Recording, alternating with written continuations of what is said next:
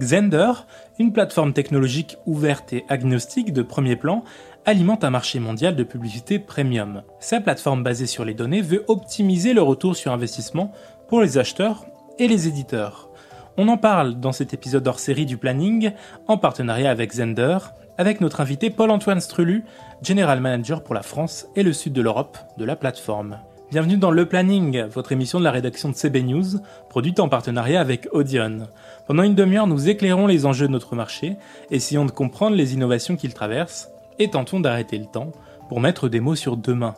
Nous nous intéressons aux acteurs qui ont des choses à dire, qui n'ont pas perdu la foi, dans un marché chamboulé, chahuté par les circonstances, un marché qui doit muter. Ici, dans le planning, prêtez l'oreille aux acteurs qui rêvent, imaginent et créent notre monde.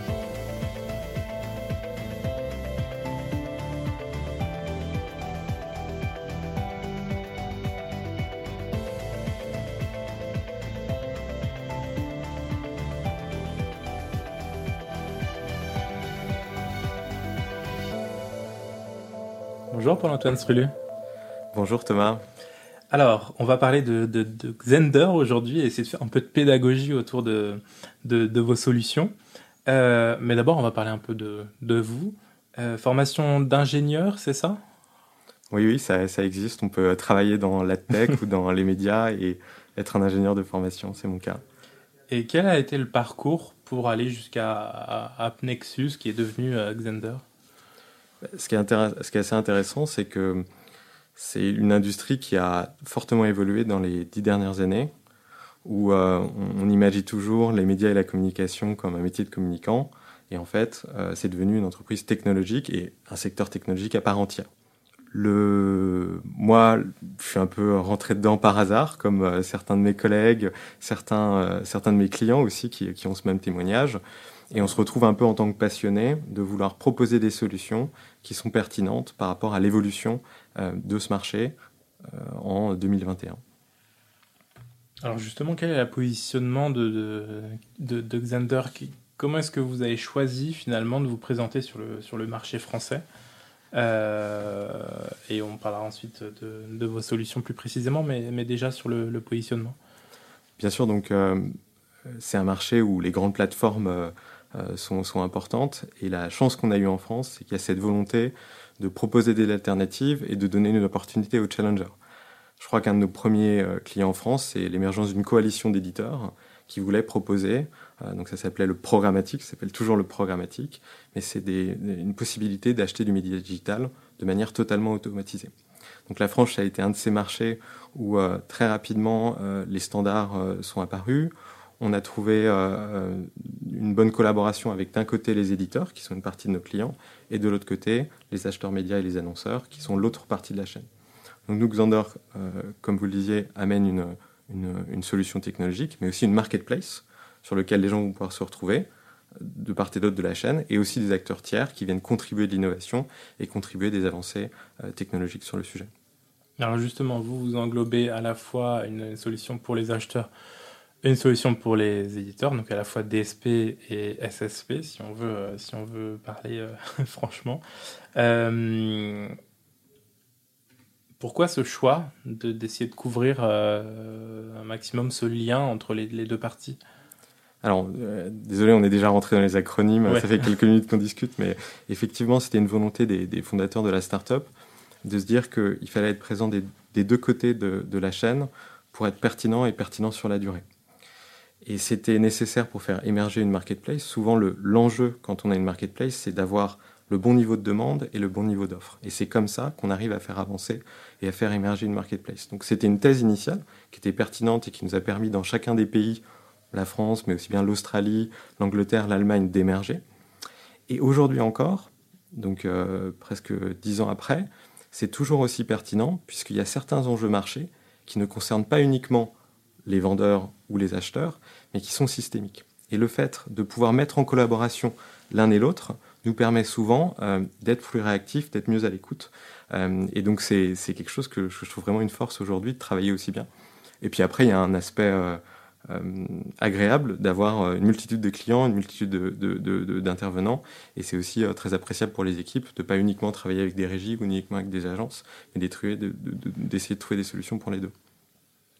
Vous, vous, voulez fournir une, une, technologie publicitaire qui emmène euh, dans un environnement premium, brand safe. Comment est-ce que technologiquement vous, vous garantissez euh, ça? Alors, euh, donc on parlait d'AdTech, on parlait de programmatique. c'est quelque chose qui se construit de manière successive avec d'abord des standards. Donc, on a des standards qui te permettent d'avoir une, transparence quasi complète sur euh, la transaction qui s'opère entre euh, les, deux maillons, donc euh, le vendeur et l'acheteur.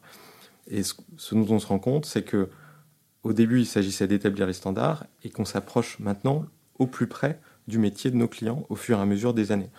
On parlait de la chaîne de valeur. On a monté la chaîne de valeur où historiquement c'était des inventaires invendus.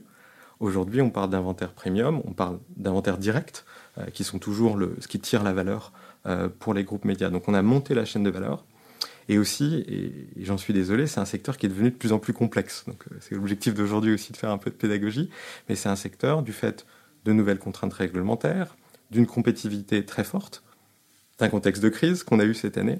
Et c'est un peu comme du, stress test en fait de cette plateforme et de voir si elle est capable euh, de passer les années, de trouver une robustesse et une pertinence euh, pour l'écosystème digital et l'écosystème de la pub digitale. Justement, on parlait des défis auxquels vous êtes confrontés. C'est vrai que 2021, c'est une année particulière avec cette, euh, disparition et ce monde sans, sans cookies tiers. vous, vous proposez une solution d'identité un petit peu universelle. pourquoi? Et comment, j'ai envie de dire Alors, c'est un peu la question du moment.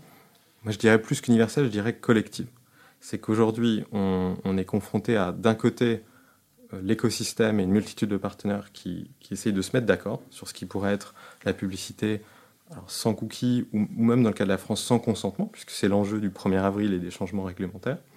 Et de l'autre côté, des plateformes qui verrouillent, qui verrouillent leur vision euh, euh, de la gestion du ciblage, de la gestion de la publicité.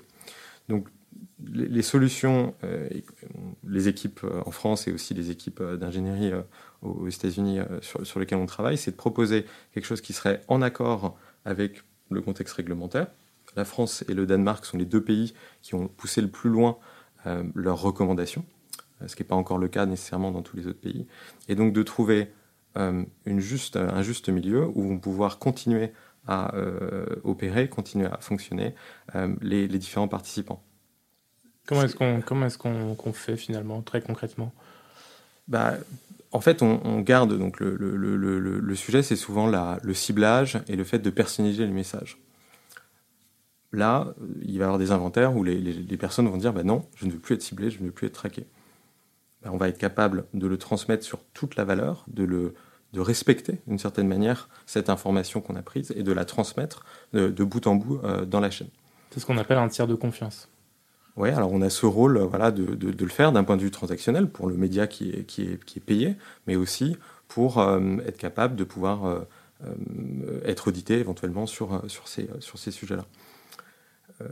la mise en œuvre, elle est bien sûr technique, mais elle est aussi un peu pédagogue dans le cas de, nos, clients, puisqu'il faut, il faut se dire que le postulat de la publicité et que la publicité contribue à l'échange de valeur entre le consommateur et le média, elle reste. C'est pas parce que l'internaute dit je ne veux plus être ciblé et je ne veux plus voir euh, tel produit, quelque chose comme ça, qui remet totalement euh, en cause euh, le fait que l'accès à des contenus gratuits est financé par l'intermédiaire de la publicité.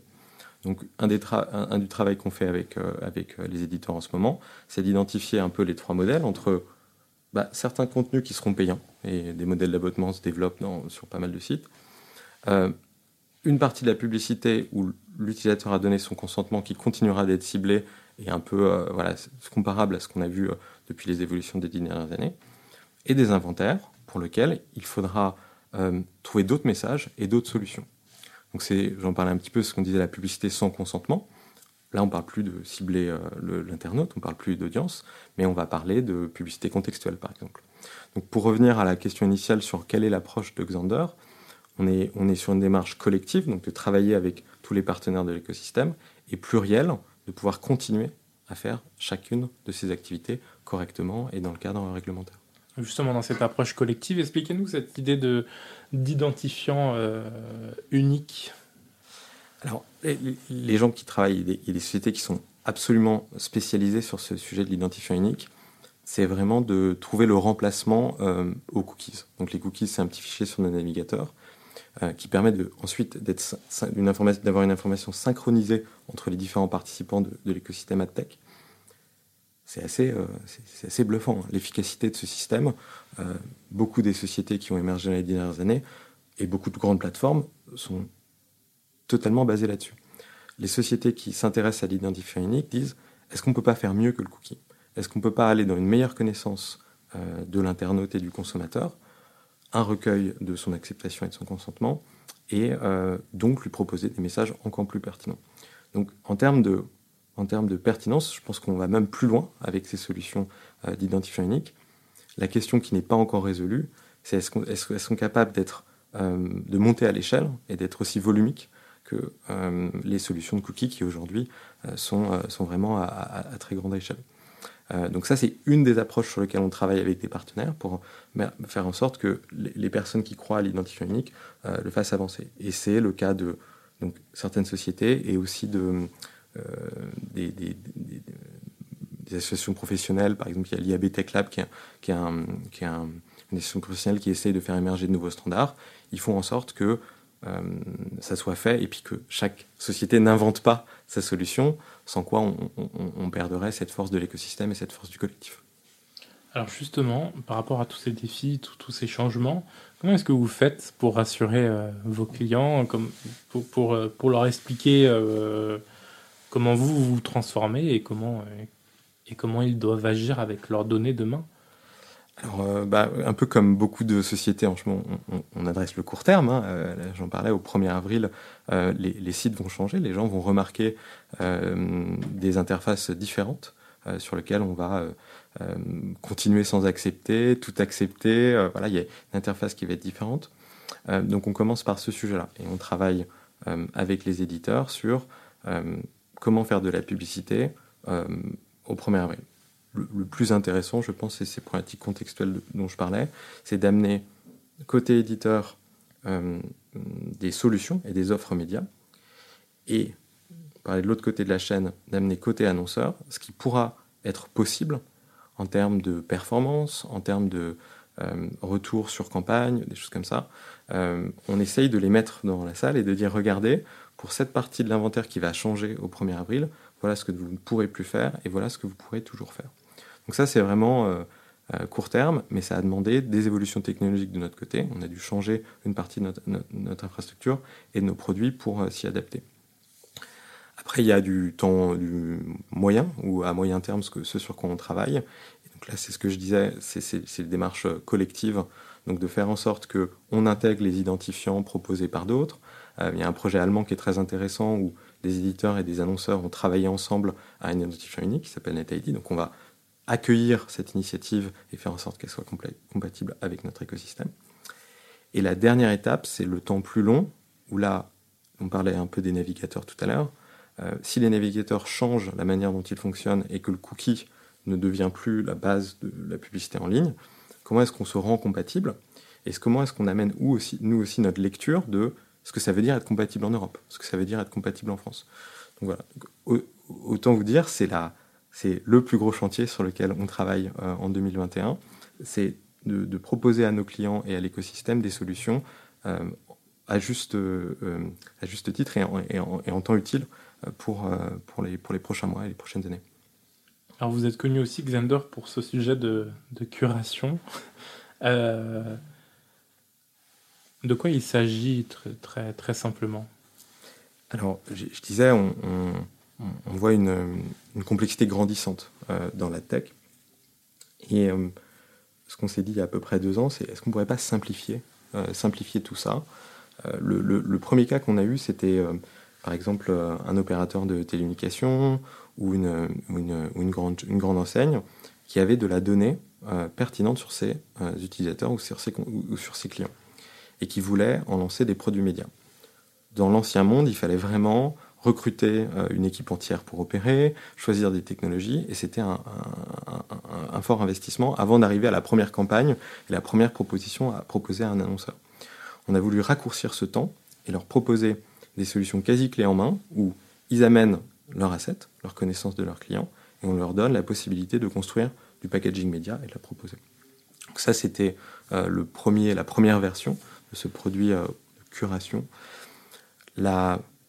peut-être la, deuxième version, ou ce qui se passe aujourd'hui, c'est que si vous êtes un, un grand annonceur, l'open Internet dont je parlais, il est plus fragmenté que les grandes plateformes. Et donc il n'y a pas ce one-stop shop où je vais être capable de dire mes euh, listes de diffusion, mes KPI de manière simple. Donc ce qu'on vient proposer, c'est au lieu de rentrer dans toute la complexité dont on parlait, SSP, DSP, voilà tous ces acronymes, d'avoir une interface simplifiée où il peut rentrer ce qu'il souhaite faire. Et ce qui est assez génial, c'est qu'il le fait avec son agence média.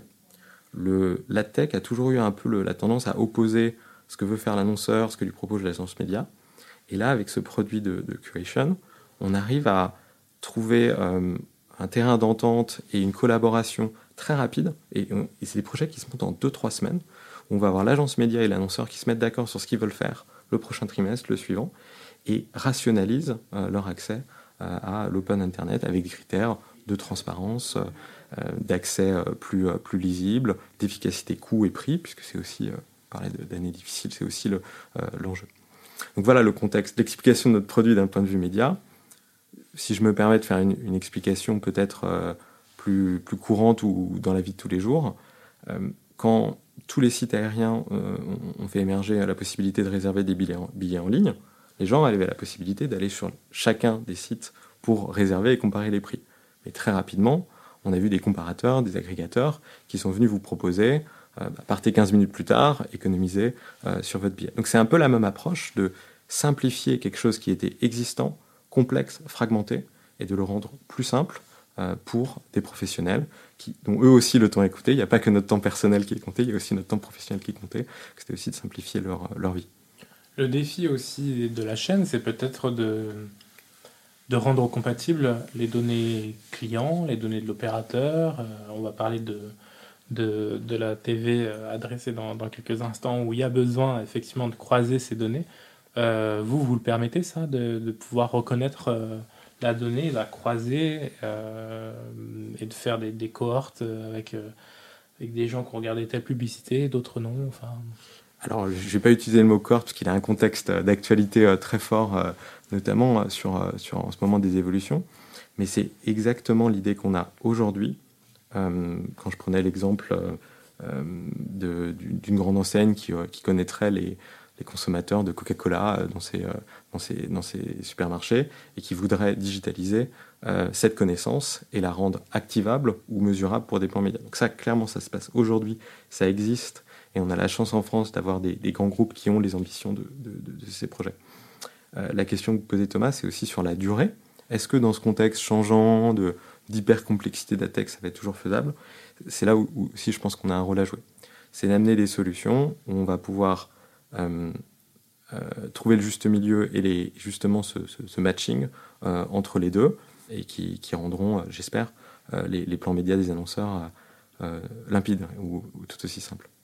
Plus transparent en tout cas, peut-être ce qu'ils demandent, c'est de, pouvoir voir sur toute la chaîne exactement comment ça se passe et de simplifier aussi le, consentement qu'il y a derrière. C'est une des choses qui est étonnante dans ce système, c'est que, comme je le disais, c'est une infrastructure technologique.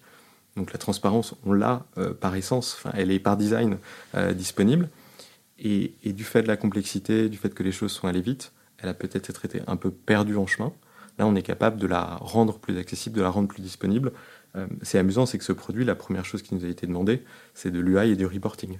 Nous, on pensait que ça allait être un produit de consolidation, les gens voulaient avoir du packaging média. Les premiers produits request, c'est est-ce que vous pouvez simplifier euh, l'interface graphique? Est-ce qu'on peut avoir justement cette granularité sur les prix? Donc ça a, été ça a été effectivement les enjeux de, simplification euh, d'une industrie qui s'établit. Ça fait plusieurs, plusieurs années. Alors, Alexander est évidemment également positionné sur des sujets euh, TV connecté, CTV, TV adressé, segmenté aux États-Unis.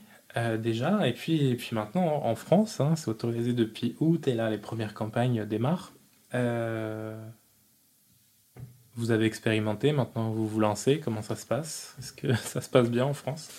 Alors, bah, juste pour parler un petit peu des États-Unis, c'est amusant parce que ça fait très longtemps hein, qu'on parle de, de, ces deux mondes. D'un côté, euh, euh, la télévision qui, est encore une activité assez traditionnelle, et le digital qui est concentré sur des plateformes. Et euh, il y a eu plein d'années, plein d'annonces qui disaient que ça y est, les deux univers doivent se parler et que c'est en train de se passer. Ce qu'on voit aux États-Unis, c'est qu'il y a effectivement une très forte accélération sur les environnements connected TV les Américains ne vont pas consommer comme nous, ils n'ont pas de box opérateur, hein. ils vont avoir une Roku, une Chromecast, une Apple TV. Et à la fois, euh, les, impressions disponibles et la demande est en train de, de, grossir beaucoup plus vite que dans les années précédentes. il y a un emballement. Parce qu'ils ont euh, des équipements qui permettent aussi. Euh, voilà. ils ont des même les, smart TV aujourd'hui, elles ont, elles ont, elles ont beaucoup évolué par rapport à ce qu'elles étaient il y a quelques années. Donc il y a un, emballement avec une, une pénurie euh, d'offres aujourd'hui où il y a plus de demandes que d'offres. Donc les, les CPM montent, tous les acteurs du média sont très contents de ce, nouveau, cette nouvelle bouffée d'air entre guillemets pour un secteur qui, qui était un peu, qui était un peu stagnant. Donc aux Surtout, on fait revenir des, des, annonceurs qui peut-être avaient désinvesti la télévision parce que euh, on, pouvait faire des plans plus sympas sur le digital en ciblant davantage. Et là, on va pouvoir le faire aussi euh, euh, à travers le plus gros écran qu'il y a dans la maison, qui est l'écran de la télévision. Donc effectivement, typologie. aux États-Unis, il y a la problématique des annonceurs régionaux aussi qui est très forte, puisque il y a, il y a certains, certains chose qui était uniquement possible en télé. Donc, euh, effectivement, ça anime beaucoup euh, mes collègues aux États-Unis et euh, essayer de trouver le pont entre le, donc le, digital et, le, et, la télévision. En France, ce qui est amusant, c'est que c'est un marché qui ne se contente pas de prendre ce qui a été fait aux États-Unis ou ailleurs et de l'appliquer. Et ça, c'est passionnant pour moi, c'est passionnant pour toutes les équipes. Parce que c'est impossible, puisqu'on a une, une culture différente avec nos opérateurs, avec nos box. Alors, c'est ça, mais, mais, mais, aussi, je pense qu'il y a un côté culturel. Est-ce qu'il y a une exception française en AdTech? Je ne sais pas.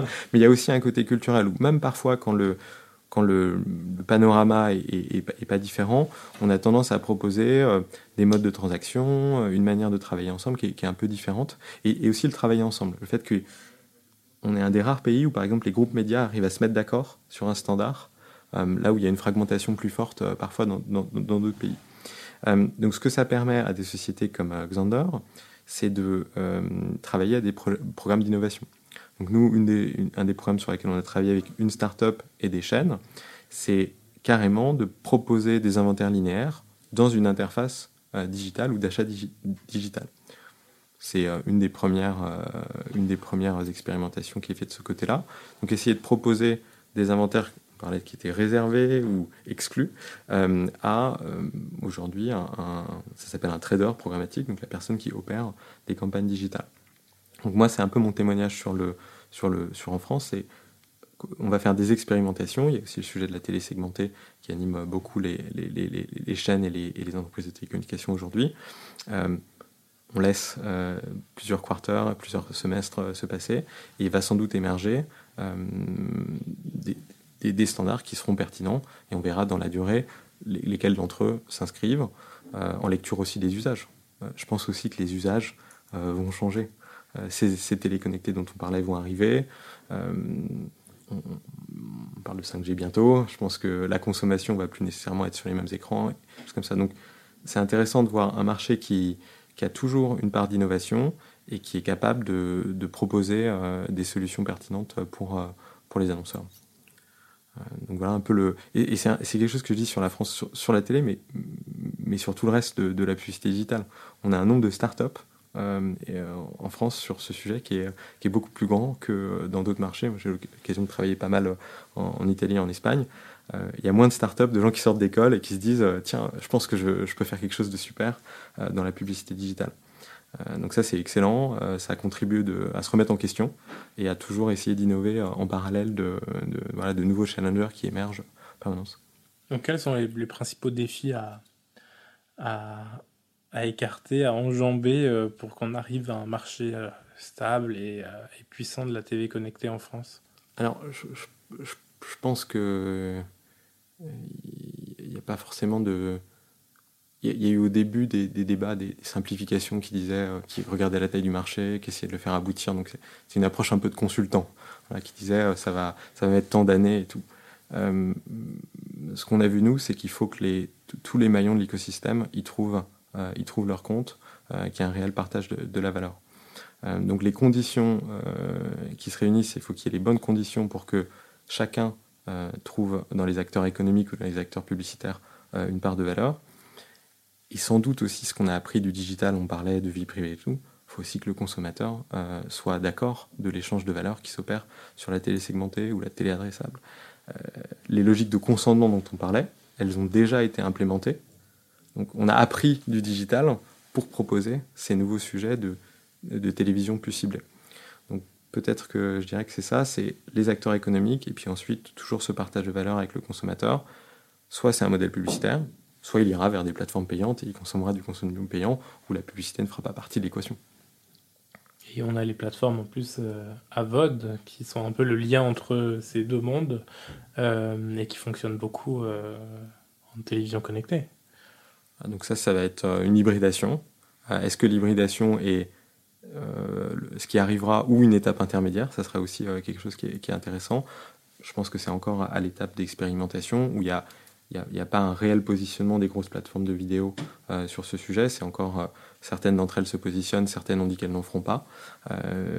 nous, du fait de que la société elle est, elle est dans un groupe qui a, aussi des, des, des, des, assets de ce côté-là, ça nous permettra de garder un œil et de voir effectivement dans quel pays un modèle à VOD est plus pertinent, dans quel pays on se base sur des formules d'abonnement qui seraient différentes. Euh, donc c'est clairement quelque chose sur lequel on, garde un œil. Donc quelles sont les, grandes prochaines étapes pour le développement de Zender en France alors, on, a parlé de, des problématiques de, respect de la, vie privée et, de solutions d'identité. Voilà, donc ça, c'est clairement euh, le plus gros sujet. On a parlé de, de la vidéo et, nous, notre activité, elle était historiquement sur euh, le display et, donc on, migre ici. Le, troisième, euh, le troisième point qui est, qui est un peu l'objet de cette discussion, mais qui est vraiment visible, c'est qu'on pense que la plateforme, elle doit être internationale. C'est qu'aujourd'hui, euh, si on est un grand annonceur, on veut que son plan média soit exécuté de la même manière dans tous les pays du monde. Et de la même manière, si on est un groupe euh, de presse local, on va avoir accès aux mêmes technologies, aux mêmes solutions que si on était euh, aux États-Unis ou en Asie. Donc il y a cette volonté de déployer des solutions qui répondent aux besoins du marché, mais sont euh, mondiales, et une ambition assez forte qui nous est demandé de, pousser. Et, on parlait un peu tout à l'heure de aussi, est-ce que le talent sera forcément dans les capitales et dans les grandes villes et aux États-Unis? Je pense que euh, là aussi, euh, les, 18 derniers mois nous ont permis de revoir les choses, où euh, une partie des experts de cette industrie peuvent être à Paris, à Berlin, à Londres, et ça rebat les cartes un peu d'un marché qui était très, très américain, très new-yorkais même, où souvent les nouveaux standards, les nouvelles réflexions germaient à New York. là, on voit des, initiatives et aussi des, expertises qui se développent un peu partout dans le monde. Donc il y a ce mandat international qui est, vraiment un, gros pilier pour nous, et un peu la chance qu'on a, en tant que salarié Xander, d'avoir euh, voilà, une maison mère qui comprend euh, les marchés. Eh ben, vous une, belle continuation euh, sur le marché. Merci beaucoup, Paul-Antoine Scrulu, d'avoir répondu à nos questions. Super, bah merci beaucoup. au plaisir. Chers auditeurs, merci de nous avoir écoutés. N'hésitez pas à consulter le site web de CB News pour ne rien rater de l'actualité de notre marché. Et bien sûr, à vous abonner à ce podcast. Je vous dis à très vite.